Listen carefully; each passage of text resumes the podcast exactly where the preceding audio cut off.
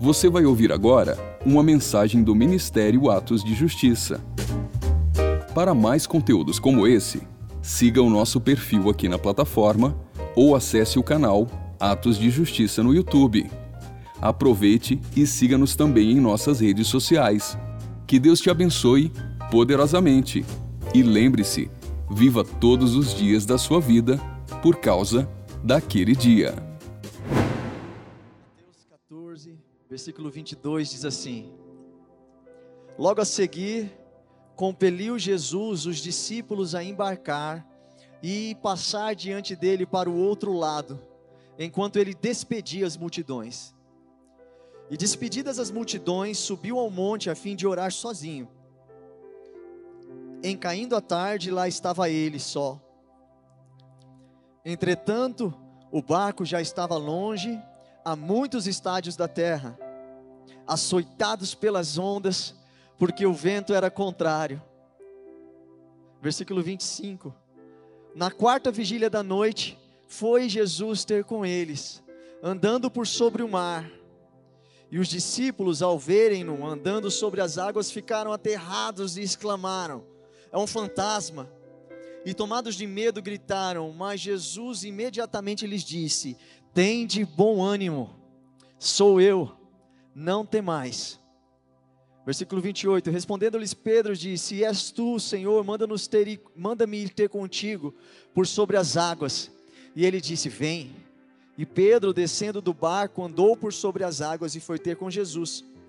Reparando, porém, na força do vento, teve medo e, começando a submergir, gritou: Salva-me, Senhor.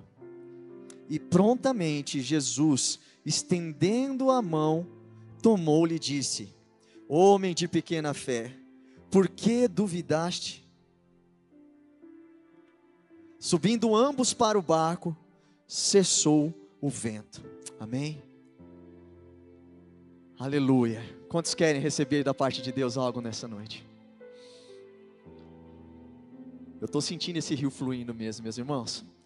Eu quero falar um pouco sobre nós nos permitirmos sermos conduzidos por Jesus. Eu quero falar um pouco sobre essa decisão que é minha e tua em obedecer à voz de Jesus. Processo de libertação, e esse é o culto quarta livre. Restauração, libertação sem obediência não existe. Não acontece. Libertação sem sensibilidade à voz de Jesus não acontece. Eu quero pensar com os irmãos nessa noite algumas chaves que a gente pode tirar desse texto aqui, que pode mudar a minha e a sua vida, amém? E a primeira coisa que me chama a atenção quando eu leio aqui é o versículo 22. Acompanha comigo aí, por favor. Logo a seguir, compeliu Jesus os discípulos a embarcar e passar diante dele para o outro lado, enquanto ele se despedia das multidões. Aqui Jesus estava vindo da multiplicação dos pães e dos peixes. Eles estavam vindo de uma situação de um milagre, de uma manifestação da glória e do poder de Deus. Mas o Senhor então lança um desafio, e a primeira coisa que me chama a atenção no versículo 22 é que logo a seguir, Jesus compeliu Fala comigo, compeliu. Às vezes a gente fala assim, repete comigo, é só para chamar a atenção mesmo e para você assimilar isso no teu espírito também. A palavra do Senhor fala que a nossa fé vem pelo ouvir da palavra de Deus. E quando você declara a palavra de Deus, isso fixa no seu coração e no seu espírito também. E essa palavra compelir aqui do original significa insistir, obrigar. Interessante isso, né? É forçar a algo. Não é comum nos evangelhos nós vermos essa atitude de Jesus. Não é comum no nos evangelhos nós vermos Jesus é, forçando alguém a fazer algo. Vocês já pararam para pensar nisso? Não é comum você ver Jesus obrigando pessoas a fazer algo, e muito menos comum é você ver os discípulos é, não atendendo uma ordem de Deus, de Jesus. E se Jesus compeliu os seus discípulos para algo, é porque eles não queriam. Concorda comigo? Alguma coisa fez com que dos discípulos partisse uma resistência para a ordem de Deus, de Jesus. Alguma coisa fez com que os discípulos falarem: Não, Jesus, não vou lá não. E Jesus falou: Vai, vai sim. Vou não, eu estou mandando, é para vocês irem. O Pedro, imagina Jesus, né? O Pedro, já falei, vai Pedro. É para vocês irem. Jesus obrigou os discípulos. Você já imaginaram essa cena? Alguns dizem que os discípulos é, resistiram à ordem de Jesus porque muitos deles eram pescadores e conhecendo já o mar da Galileia, nós estamos diante do mar da Galileia, que na verdade é um lago, lago também conhecido como Lago de Genezaré. Ele já conhecendo aquele ambiente, sabia que talvez o dia ou a noite estava propensa já a ter ventos fortes. Alguns dizem que eles não queriam ir porque sabiam que alguma coisa podia dar ruim. Afinal de contas, nenhuma tempestade surge de uma hora para outra, né? Então, alguns dizem que aqueles discípulos, já olhando para as nuvens, alguns eram pescadores, falaram: vai dar ruim. Vou não, Jesus. Eu vou um pouco além. Eu acredito que além disso, os discípulos se lembraram de um episódio há poucos dias atrás. Se você voltar um pouquinho na sua Bíblia, no, no capítulo de Mateus, versículo 8, versículo 20, capítulo 8, versículo 23, vai falar desse episódio que eu acredito que os discípulos estavam com medo. O que, que aconteceu em Mateus 8, 23? Não precisa abrir, só para você dar uma olhada aqui, está lá mesmo. Aquele episódio foi quando Jesus disse a mesma coisa para os discípulos: Ó oh, galera, vamos para o outro lado. E os discípulos então foram, mas no meio do mesmo mar, do mesmo lago, o que, que aconteceu? Surge uma tempestade, e Jesus estava dormindo de boa no barco, e Jesus e os discípulos falaram para Jesus assim: Jesus, você não se preocupa que a gente morra, não? Então, eu imagino que quando Jesus falou assim para os discípulos, gente, aqui ó, vamos embarcar e passar para o outro lado, eu imagino que os discípulos falaram, ah, eu já sei onde isso vai dar. eu vou nada, sabe por quê? Naquele dia que Jesus estava comigo no barco e teve uma tempestade no meio desse mesmo lago, eu achei que ia morrer. Agora que eu estou no barco sem Jesus, aí eu vou morrer de verdade. Eu imagino que os discípulos pararam assim, Pedro olhou para os caras e falou: Vou não, velho, você está doido? Se naquele dia Jesus estava com a gente no barco, a gente quase morreu. Porque a Bíblia fala aqui, ó, lembra comigo aqui, ó, e despedia as multidões, subiu ao monte para orar sozinho. Jesus mandou eles irem no barco, o quê? Sozinhos, sem ele. Eu, se fosse discípulo, eu ia pensar a mesma coisa. Não, Jesus, nesse barco eu não entro de novo, não. Sem o Senhor ali ainda, muito menos. Deus que me livre. Eu imagino os discípulos falando isso. Então, é, algo partiu dos discípulos que fizeram eles, eles temerem. Afinal de contas, quem aqui nunca teve medo de repetir um processo? Quem aqui nunca teve medo de ouvir e obedecer uma ordem de Jesus? Eu tive vários. Quem aqui também nunca contabilizou as perdas por desobedecer a Deus? Eu também várias vezes. Desobedecer a Deus é complicado. E por mais que obedecer pareça desafiador, o que eu quero dizer para vocês nessa noite, começando essa mensagem, é: ouçam e obedeçam a voz de Jesus. Por mais desafiadora que a circunstância se aparenta na sua frente, vale a pena obedecer, amém? Porque, como sempre se diz nesse altar, libertação não é para ímpio, restauração, libertação é para discípulo, amém? João 8, 30, 32, Jesus estava dizendo para os judeus que criam nele, e para os que criam nele, ou seja, não eram todos que criam em Jesus, mas aqueles que criam em Jesus, Jesus disse assim: Olha, se vocês permanecerem na minha palavra, então verdadeiramente sois meus discípulos. Então, quem que é discípulo é quem permanece na palavra de Jesus. Então, ou seja, para quem? Para os discípulos que escolheram permanecer na palavra do Senhor. Então, conhecereis a verdade, e a verdade vos libertará. A libertação que nós temos aqui nessa epístola é justamente aquela decorrente de um discipulado. Queridos, os discípulos mesmo que tenham sido compelidos por Jesus a entrar nesse barco, eles experimentaram coisas que a multidão não experimentou. São discípulos que experimentam e vão em lugares onde a multidão não vai.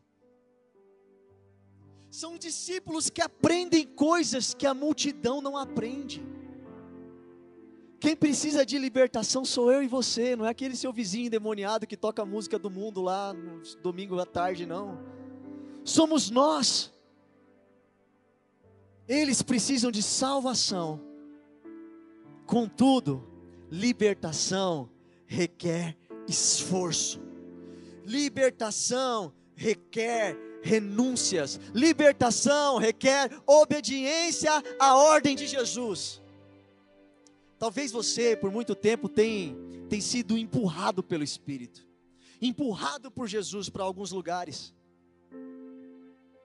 Eu já compartilhei aqui que por muitas vezes na minha vida, eu fiz coisas, quando eu busquei ouvir a voz de Deus, Ele me compelia a fazer coisas que eu não queria, que minha alma não queria.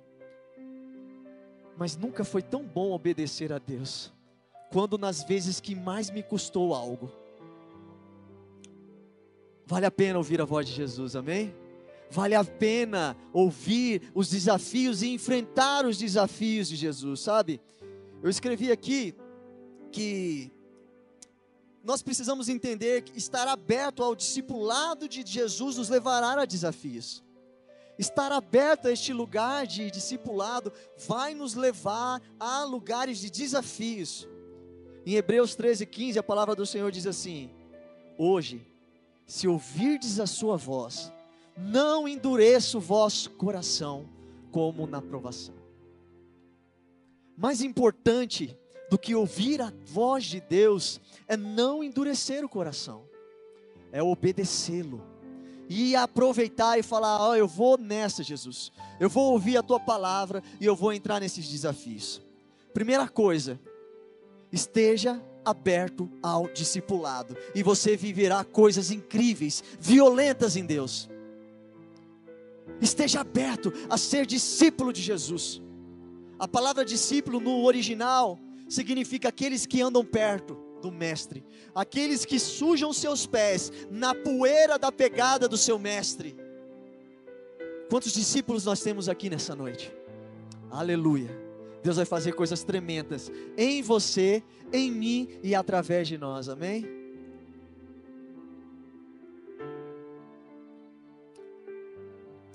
Versículo 24 diz assim: Entretanto, o barco já estava longe, a muitos estádios da terra, açoitados pelas ondas, porque o vento era contrário. Olha o lugar que os discípulos se meteram. Por obedecer a Jesus. Queridos, não se enganem. Jesus é intencional em tudo que faz. Jesus não mandou os discípulos entrarem no barco e ir para o outro lado à toa. Jesus já sabia o que ia acontecer, mas Bruno, você está me falando que Jesus conduziu os discípulos para um lugar onde o vento é contrário? Sim, querido. Caminhar com o Espírito Santo, ser conduzido por Jesus, vai nos levar para lugares de ventos contrários. Não se iluda, não se iluda. Eu quero desiludir você nessa noite. A vida com Jesus não é uma vida só de festa, de farra, de bênção, de deleite. Nós temos esse lugar. Mas para nós chegarmos neste lugar, nós precisamos entender que nós vamos enfrentar ventos contrários, amém? Nós precisamos entender isso, que Jesus pode nos conduzir para lugares de ventos contrários. Por que, Bruno, que ele faz isso?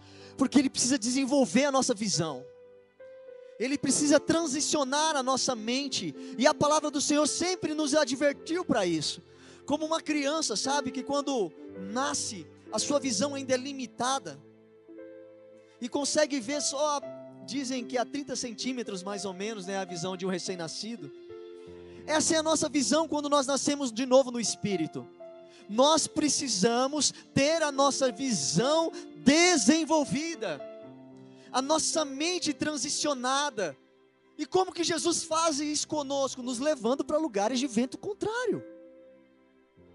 Como que uma criança aprende a andar? Caindo, se esforçando diante de adversidades. É assim que Jesus amplia a nossa visão. Talvez você tenha buscado, Senhor, eu quero, eu quero entender melhor as coisas. Eu quero ver melhor, eu quero discernir melhor. O Senhor vai te conduzir a lugares de aprendizado, mas aprendizado é só para discípulo, amém? E eu creio que muitos de nós nessa noite vamos sair de outro nível de revelação e de aprendizado em Deus. Eu vou falar mais para frente. Nós não nascemos grandes homens de Deus. Nós somos formados homens e mulheres de Deus. E Deus usa os processos da vida para nos forjar. Deus usa os processos da vida para nos formar. E nós precisamos ter então é, ter a nossa visão aberta para nós percebermos os nossos próprios cativeiros, sabe? Se os ventos contrários não vierem contra nós, nós às vezes não perceberemos os lugares que nós ainda estamos presos. Existem pessoas que por anos e anos estão presas em cativeiros e não perceberam, não fluem, não modificam, não transicionam na vida. E eu costumo dizer que o pior preso, o pior cativo, é aquele que não consegue ver as suas próprias algemas. Por que, que o Senhor nos conduz então, Bruno, para lugares de ventos contrários? Porque é, é nos lugares da adversidade que nós revelamos quem nós somos de verdade. Vocês já perceberam o tanto de coisa que pipocou na pandemia? Eu não sabia que eu era tão irado assim, Bruno. Eu não sabia que eu tinha essa angústia, porque eu não aguentei ficar em casa com a minha família, me dava angústia. Toda vez que eu ia para casa, eu me sentia preso. Queridos, a situação difícil, os ventos contrários, eles não criam nada em nós, eles só revelam aquilo que já está dentro de nós. Toda angústia, todo medo, toda ansiedade, ela é revelada por ventos contrários. E os discípulos então estavam nesses, nesse contexto. Obedeceram a Jesus, mesmo que obrigados, e foram conduzidos a um lugar onde as ondas, as ondas batiam no, no, no barco, açoitados pelas ondas, ou seja, batido pelas ondas, porque o vento era contrário. A palavra do Senhor sempre nos mostra a intenção de Deus em transicionar a nossa visão, e abrir a nossa visão, e abrir a nossa mente. Você lembra do povo hebreu? O povo hebreu foi chamado, foi retirado do Senhor, pelo, por Deus do Egito, e foi con, conduzido por, pelo Senhor à terra de Canaã, não é verdade? Mas irmãos, chegaram lá na, na terra de Canaã, existiam inimigos. Jebuseus, Ferezeus, Eteus, Cananeus, Eus, Eus, Eus e mais Eus. Por que isso? Pensa comigo, será que Deus no mundo inteiro não tinha uma faixa de terra onde não havia inimigos para levar o seu povo? Será que Deus não tinha um lugar de paz para colocar, só colocar o povo dele lá? Pá, pum, tá aqui, povo, vocês são Israel agora, não precisa batalhar com ninguém. Será que ele não podia? Podia. Mas por que colocou ele numa terra onde tinham gigantes e inimigos? Porque desde então, desde aquele tempo, o Senhor já mostra para mim e para você que a salvação não é o fim do nosso caminho, não é o fim da nossa trajetória. Para a gente alcançar a vida plena, nós vamos ter que vencer gigantes, situações de adversidades. E o mar e o vento nos falam de circunstâncias onde nós não temos o controle. Então, desde o povo hebreu, nós temos visto que nós temos inimigos que tentam roubar colheitas, inimigos que nos intimidam, inimigos que nos sabotam. Mas deixa eu te falar, esses inimigos estão dentro de nós, aqui, dentro da nossa mente. E nós precisamos entrar no lugar de amadurecimento da revelação e do discipulado, para a gente é, estender esse entendimento e vencer então os inimigos. Muitas pessoas não conseguem vencer os próprios inimigos, porque não saíram do lugar da multidão, não enfrentaram o discipulado de Jesus, não quiseram entrar no barco que conduzia eles por meio do mar da Galileia, onde tinha vento contrário. Deixa eu te falar, o Senhor está nos preparando para algo muito grande. Hum.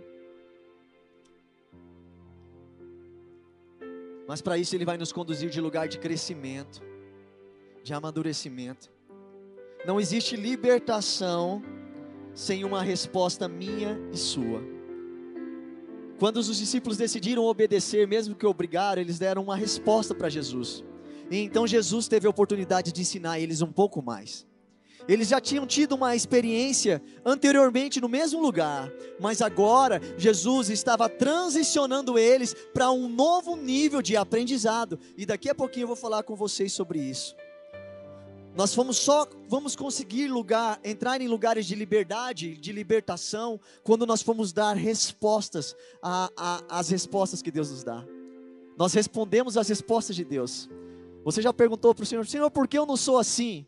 Aí Jesus te responde algo. E quando Jesus te responde algo, automaticamente ele exige de você uma resposta sua. Nós precisamos responder a Jesus, responder a esses processos. Nós temos que entender que todo o processo de aperfeiçoamento, o Senhor nos levará em lugares de prova, mas é com intenção de nos aprovar. Você lembra de Ezequiel? Ezequiel estava fazendo um tour espiritual. E o Senhor conduziu ele para um lugar, em Ezequiel 47. E ele via que da soleira da porta da casa saía um rio do templo, saía um rio que trazia água e cura para toda a terra. Eu vou abrir um parênteses aqui. A palavra templo no original significa casa. A matriz da revelação de Ezequiel naqueles dias era, pensa comigo, era a casa do Altíssimo, a casa. Uma água que flui da casa para curar a terra. Esse é um parênteses aqui. Por que, que o Senhor está nos preparando nesses últimos dias? Porque o Senhor falou que faria isso nos últimos dias. Converteria o coração dos pais aos filhos e dos filhos aos pais. Sabe por quê? Porque é da nossa casa que flui um rio de água viva para sarar a terra. Amém? Presta atenção na visão de Ezequiel. Uma água que flui da casa que sara a terra. Onde foi o pecado que maculou a terra? Aconteceu dentro de um casamento.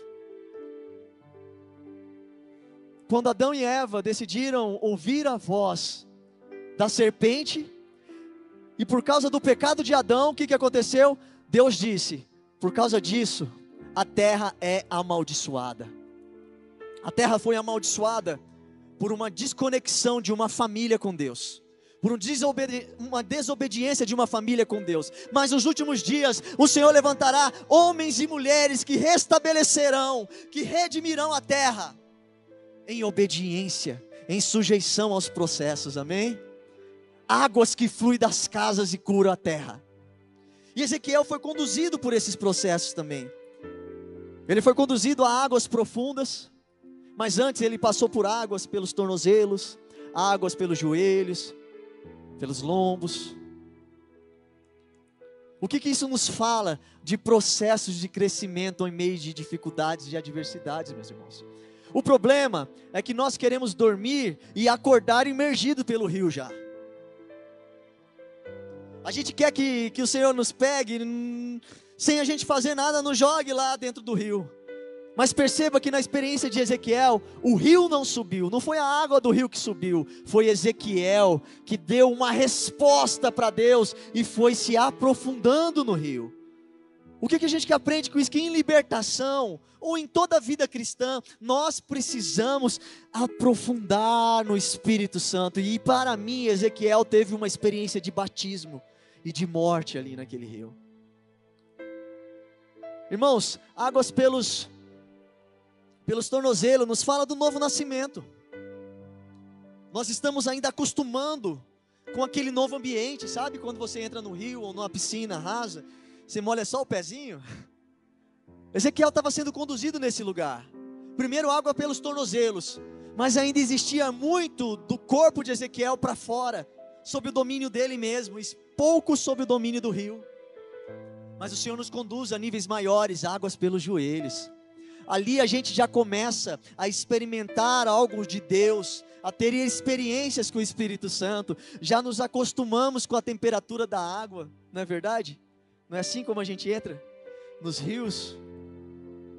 A gente acostuma com a temperatura da água, mas ainda ali é um processo raso, onde existe muito do governo do homem. Mas quanto mais a gente vai se aprofundando nos processos em obediência, em renúncia, essa água a gente vai deixando ir mais profundo e as águas vão subindo mais. Entre a cintura e os ombros, nós temos as águas por aqui já. E o que que fala desse processo, Bruno? Aqui a água já fala de uma vida cristã em andamento.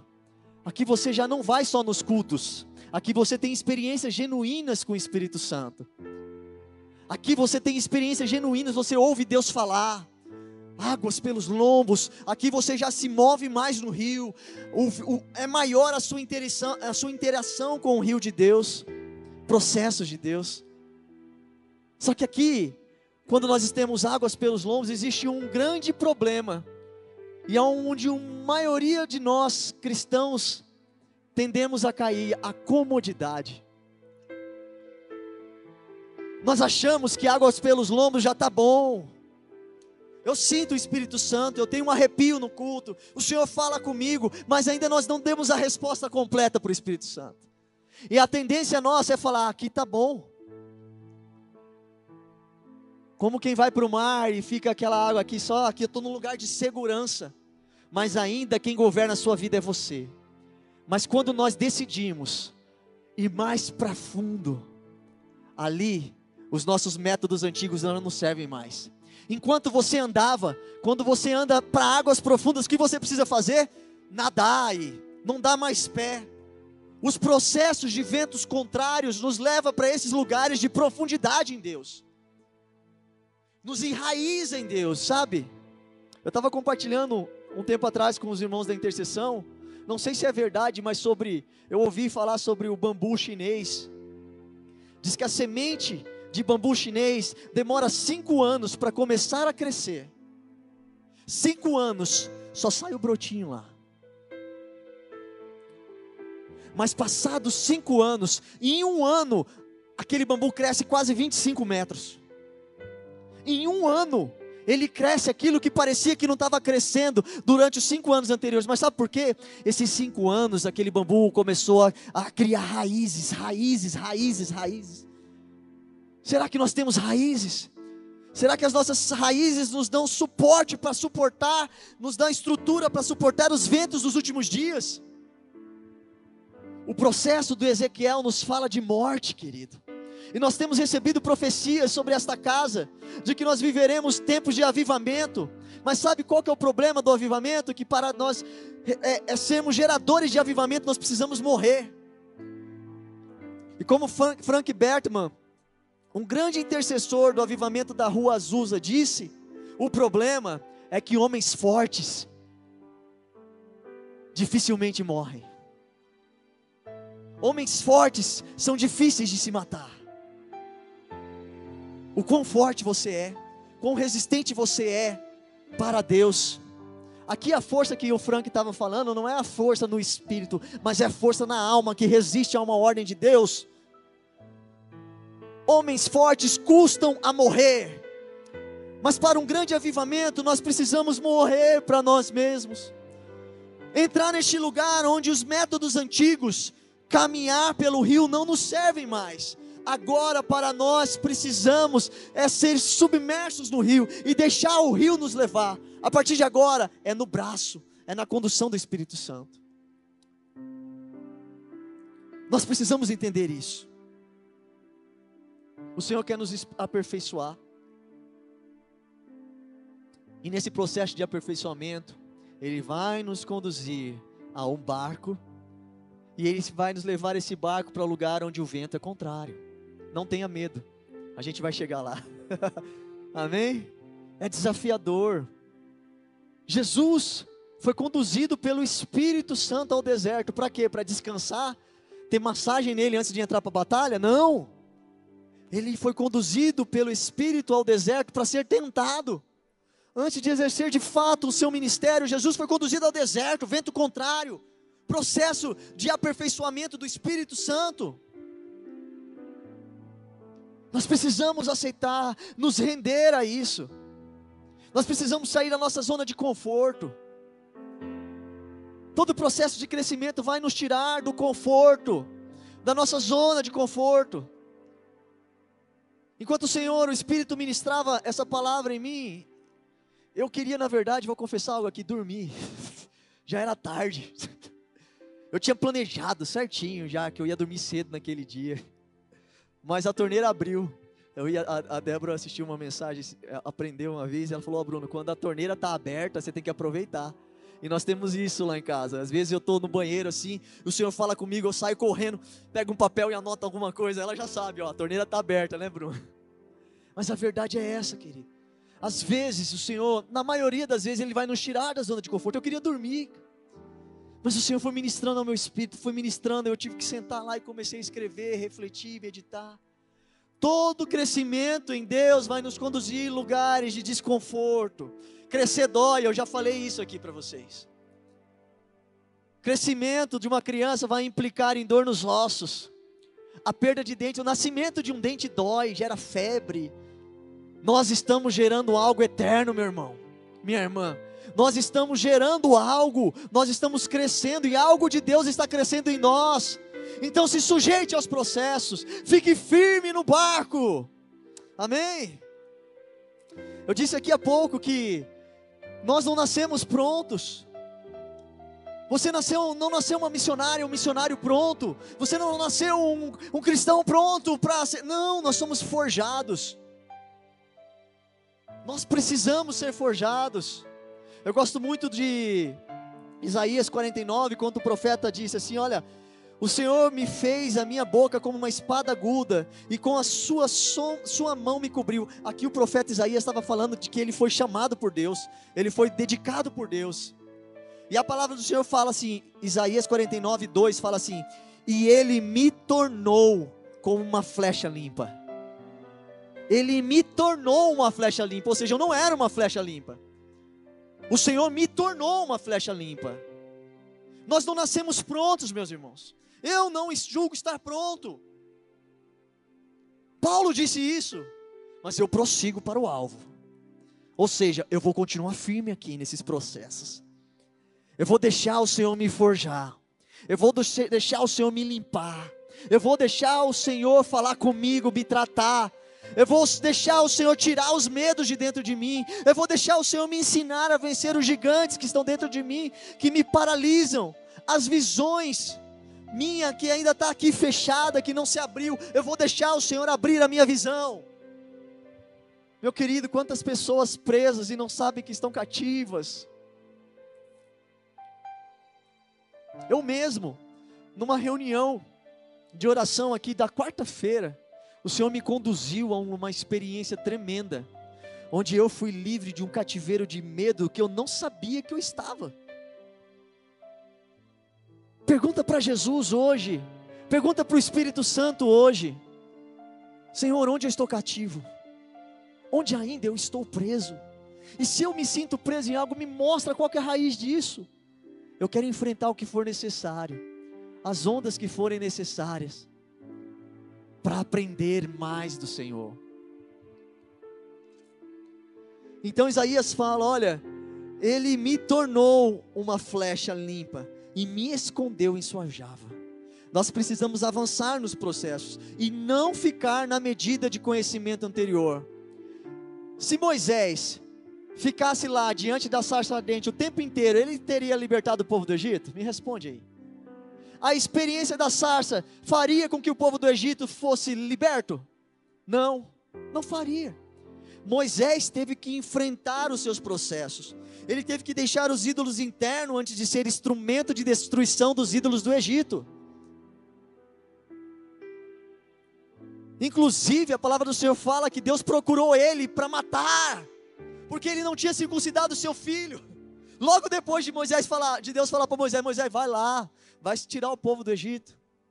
Alguns falam que o Espírito de Deus foi para matar o filho. E Moisés então teve que entrar, e Zípora foi lá e circuncidou o filho.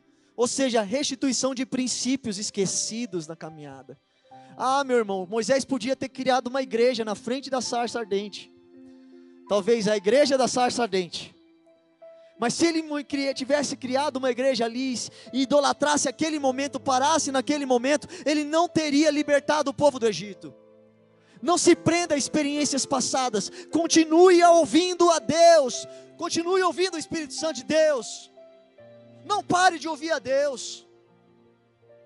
Os discípulos já tinham passado por uma experiência de tempestade, e eles tinham tido naquela experiência anterior, de Mateus 8, um nível de aprendizado, mas Jesus estava conduzindo eles a um novo lugar de aprendizado, a um outro lugar. Acorde, acorde. Fala, chega de água pelos tornozelos. Eu quero deitar nesse rio e deixar que o rio me conduza. Eu não quero andar pelas minhas próprias pernas mais. Eu quero entrar neste lugar. Eu quero, meu irmão. Esse é o desejo do meu coração. Eu peço para o Espírito ministrar isso na sua vida, te encorajar nessa noite. Não tenha medo do vento. Hum. A grande questão quando nós estamos, estamos diante do vento forte, sabe qual que é? É permanecer. É permanecer. É permanecer. A palavra do Senhor diz que aqueles discípulos estavam no meio, no meio do mar. No texto que nós lemos aqui em Mateus, ele fala que estavam a muitos estádios da terra. No Evangelho de Marcos, que fala da mesma história, ele relata que estavam no meio do mar. João já dá a distância exata, de 25 a 30 estádios, que dá, gera em torno de 5 quilômetros e meio, mais ou menos. O Mar de Genezaré, o lago de, da Galiléia, ele tem uma extensão de mais ou menos umas 11 metros. 11 quilômetros, perdão, 11 quilômetros de distância. Eles estavam no meio do mar, no meio do mar. Querido, sabe que eu gosto de pensar no meio? Talvez você esteja no meio de processo na sua vida. Mas o mesmo esforço que você tem para voltar de onde você saiu, você tem para ir para onde você vai chegar. Quando você está no meio, a decisão é: eu volto ou eu sigo? E eu vou te desiludir mais uma vez. Se você está no meio dos processos de Deus na sua vida e decidiu voltar, o seu esforço vai ser o mesmo.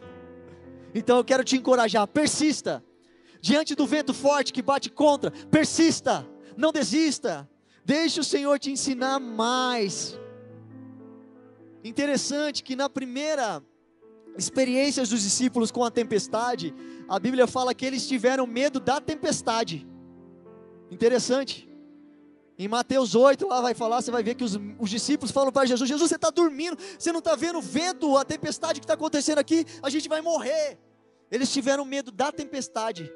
Só que nós vamos ver aqui que em Marcos 4, nesse novo nível de aprendizado, os discípulos não tinham mais medo do vento. Eles tiveram medo de Jesus, quando Jesus apareceu lá. Ou seja, essa experiência de medo do vento, eles já tinham passado, já tinham sido aprovados, mas agora o Senhor estava conduzindo a um outro processo de aprendizado. Querida, a vereda dos justos é como a luz da aurora, vai brilhando cada vez mais. Então não pense, por mais anos que você está na igreja, que o seu processo de libertação acabou. Não acabou, e eu vou te dizer, cada vez vai ficando mais fina o tratamento de Deus. Coisas que o Senhor até permite para outros, Ele vai começar a falar: não, você não, não, não você não está mais nesse lugar, não. Para você isso não cabe mais. Isso eu não quero mais de você. Mas Senhor, fulano lá está fazendo e está dando tudo certo na vida dele. Mas para você, se fizer, vai dar ruim. Você é separado para mim agora. Lembra de Sansão? Sansão era nazireu. E ele via todo mundo comendo carne, cortando cabelo, mas ele não podia ele é separado. Muitas vezes aquilo que não cabe mais para você é porque você já está em outro lugar. Só que nós precisamos aprender a ouvir a voz de Deus. Sempre ouça a voz de Deus, querido. Abraão ouviu a voz de Deus e falou: Vai lá, sacrifique, Isaac. E Isaac foi lá no altar. Na hora que ele estava erguendo o cutelo, Deus falou de novo. E se Abraão não tivesse ouvido a voz de Deus, ele tinha matado Isaac. Nós precisamos estar sempre ouvindo a voz de Deus. Moisés não ouviu a voz de Deus, ele falou: fere a pedra. Ele feriu. Depois ele falou para Moisés: Ó, fala, fala com a pedra. Ele foi lá e feriu de novo. Não ouviu a voz de Deus. Às vezes o Senhor vai nos conduzir a processos de novo, para aumentar o nosso nível de aprendizado, de amadurecimento, para aquilo então que Ele quer fazer na nossa vida. Fala assim comigo, eu quero, Senhor. Talvez você está nesse lugar, no meio do mar. O vento está soprando contra, você está falando, cara, Jesus me trouxe para esse lugar. Que coisa doida. Aí, viu? Fui obedecer a Deus, olha aí. Pipocou tudo lá em casa, pastor. Deu tudo ruim. Eu fui entrar para a intercessão. O negócio pipocou. É porque Deus quer te preparar, te aprimorar, meu irmão. O negócio lá em casa ficou justo. Não, é porque Deus faz assim mesmo. Não tenha medo do vento contrário. Se aprume, deixa Deus forjar você como flecha. Deixe Deus te levar em outros níveis de conhecimento, de autoridade espiritual. O vento contrário nos fala disso. Eita Deus. Vamos lá. Talvez você esteja nesse lugar, no meio do mar, o vento está soprando de tudo qualquer lado, fala, onde que eu fui me meter? Mas eu quero te dizer hoje, nessa noite, Jesus chega na hora certa e Ele não vai te deixar sozinho nesse barco. Jesus mandou os discípulos irem lá no barco. Interessante, vai comigo para o livro, para o texto aí no versículo 24, por favor. Você vai entender o que eu quero dizer agora.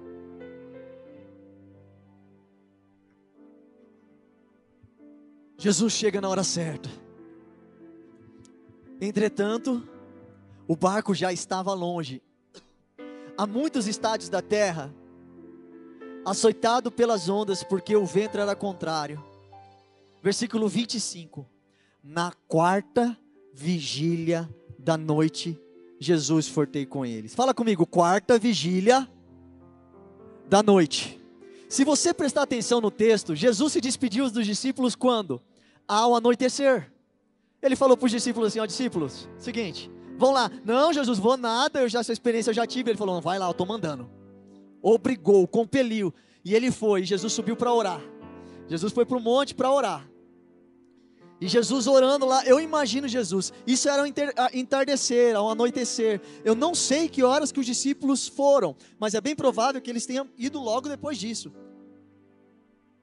E Jesus ficou, meus irmãos, lá do monte orando. Eu imagino que Jesus ficou olhando o barco dos discípulos lá quarta vigília da noite. Sabe o que, que, que, significa isso? Que Jesus foi ter com os discípulos lá no barco só entre três horas da manhã e seis horas da manhã, porque a noite era dividida em quatro vigílias, de três horas.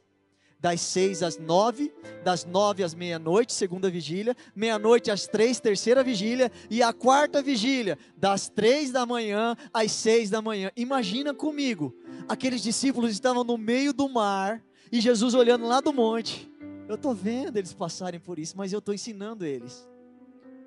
Interessante que os discípulos não tiveram medo do vento, querido. Enquanto eles estavam no barco, eles não tiveram medo, até que Jesus apareceu. Mas Jesus aparece na hora certa. Jesus esperou chegar a três horas ou eu não sei, vamos fazer, vamos, vamos conjecturar aqui que foi quatro horas da manhã, entre três e seis, vamos pegar umas quatro e meia, assim, uma meia, meia, metade do caminho. Jesus esperou toda a noite. Jesus viu os discípulos sendo fustigados pelos barcos, pelo vento.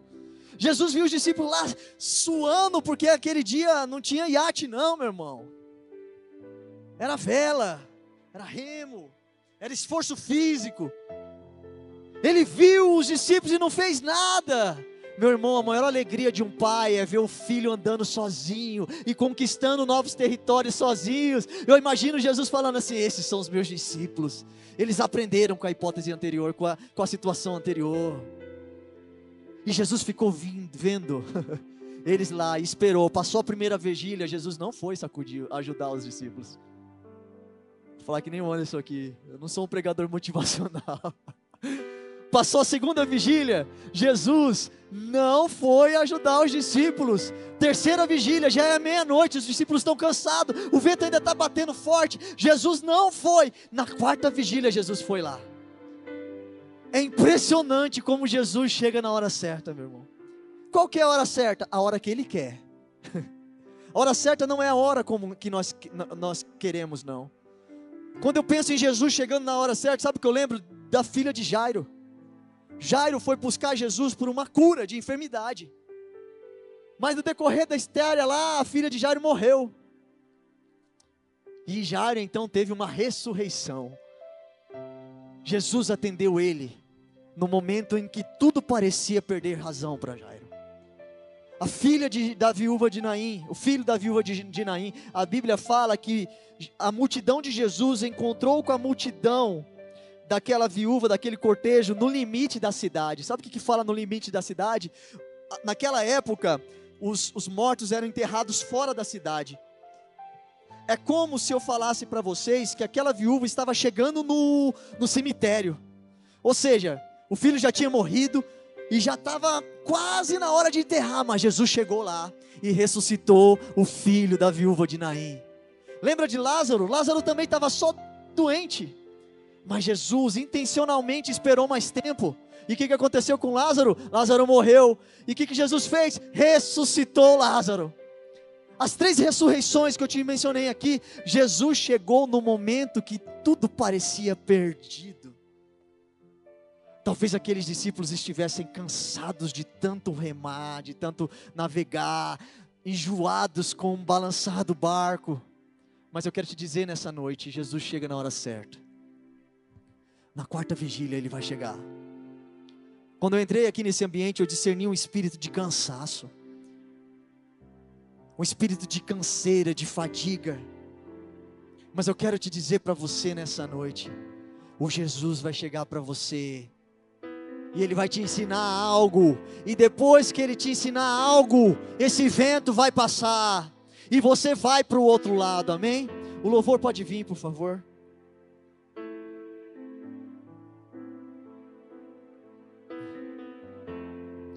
Questão não é as circunstâncias que estão nos sobrevindo, mas como nós reagimos a essas circunstâncias, amém? A questão não é o vento que sopra, mas como nós estamos reagindo a ele. A palavra diz em Isaías 43, 2: Quando você passar pelas águas, eu estarei contigo. E quando pelos rios eles não te submergirão, quando passares pelo fogo, não te queimarás, nem a chama arderá em ti a pessoa mais ensinada nesse tempo, nesse contexto, foi Pedro.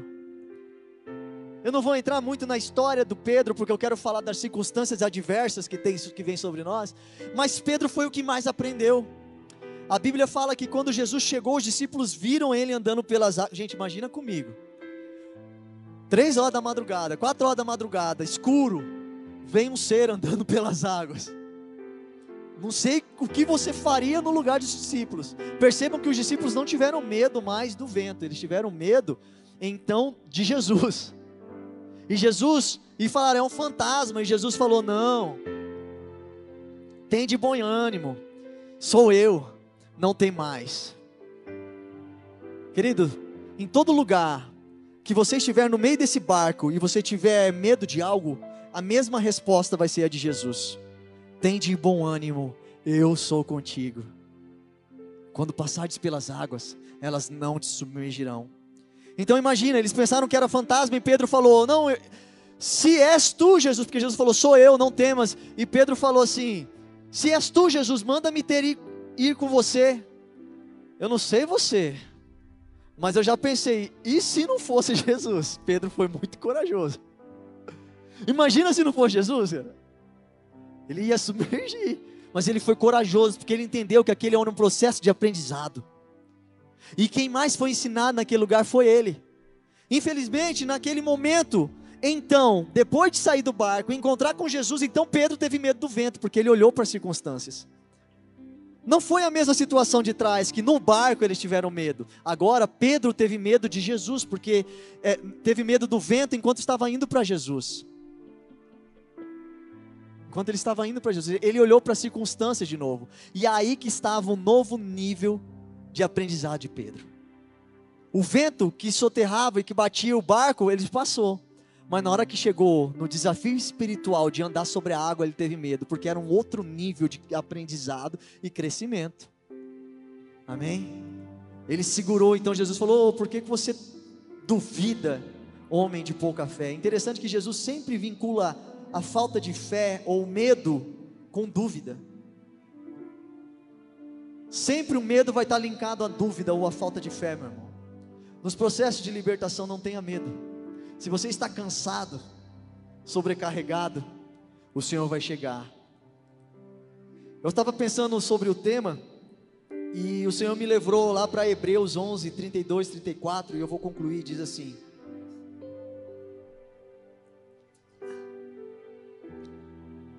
Paulo estava ensinando aos hebreus e ele diz assim: Olha, o que mais direi? Certamente me faltará o tempo necessário para refletir o que há, o que há a respeito de Gideão, Baraque, de Sansão, de Jefté, de Davi, de Samuel e dos profetas, os quais por meio da fé subjugaram reinos, praticaram a justiça, obtiveram promessa. Mas presta atenção no que, que Hebreus fala: fecharam a boca de leões, extinguiram a violência do fogo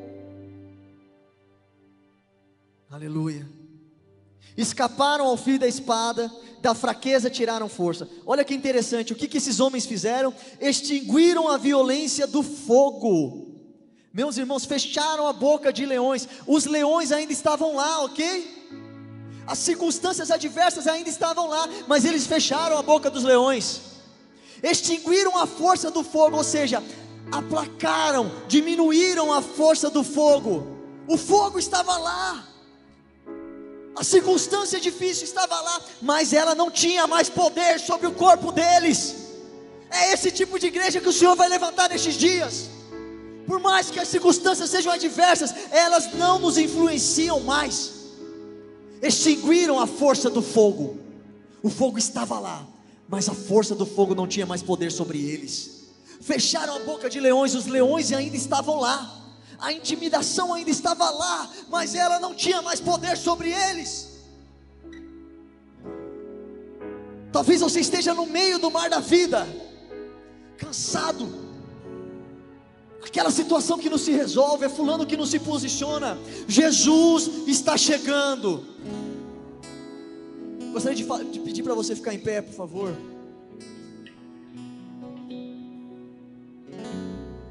Aleluia. Isso, isso. Comece a declarar para Jesus: Jesus, eu estou cansado. Eu já aceitei, talvez você já aceitou o processo de Deus, mas talvez você está chegando num lugar de cansaço, de fadiga. Eu quero te dizer para você: tenha fé, olhe para Jesus, como diz a canção. Se as águas do mar da vida quiserem te afogar, segura na mão de Deus e vai. Se as tristezas dessa lida quiserem te sufocar, segura na mão de Deus e vai. E o Senhor quer dizer isso para você nessa noite. Está cansado, já não tem mais força,